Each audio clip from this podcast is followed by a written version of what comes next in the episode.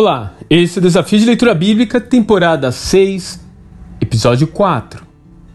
A partir do quarto capítulo, os amigos de Jó, que até então haviam permanecido calados, agora se revezam em um embate para provar que há um motivo oculto para todo aquele sofrimento de Jó.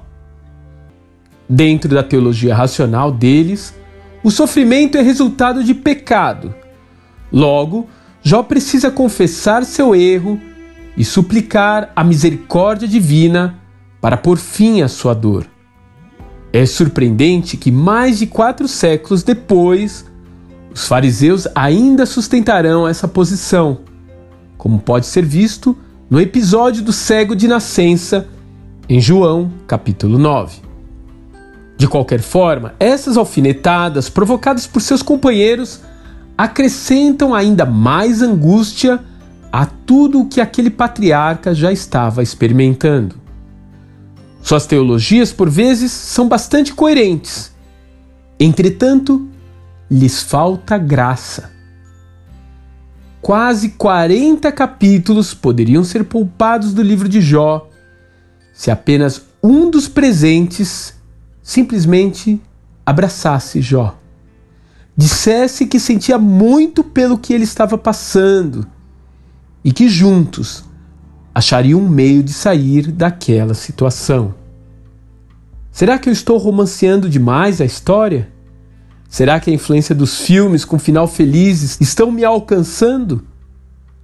Na verdade, em um contexto que é anterior ao próprio judaísmo, quem poderia imaginar algo assim? Nem mesmo a lei estava definida, que se dirá então da graça. Mas esse não é o nosso caso hoje, certo? Você que já recebeu o perdão de Deus através do seu filho, consegue pôr um pouco de lado a argumentação e dar prioridade ao amor? Que tal agir mais como consolador e menos como juiz? Aliás, os Jós continuam por aí, vestidos de trapos, física ou espiritualmente, e atropelados pela vida. Às vezes eles batem a nossa porta. Às vezes eles entram em nossas igrejas. E são nesses lugares que a graça superabundante precisará iluminar e restaurar os seus caminhos. Que Deus te abençoe e até amanhã.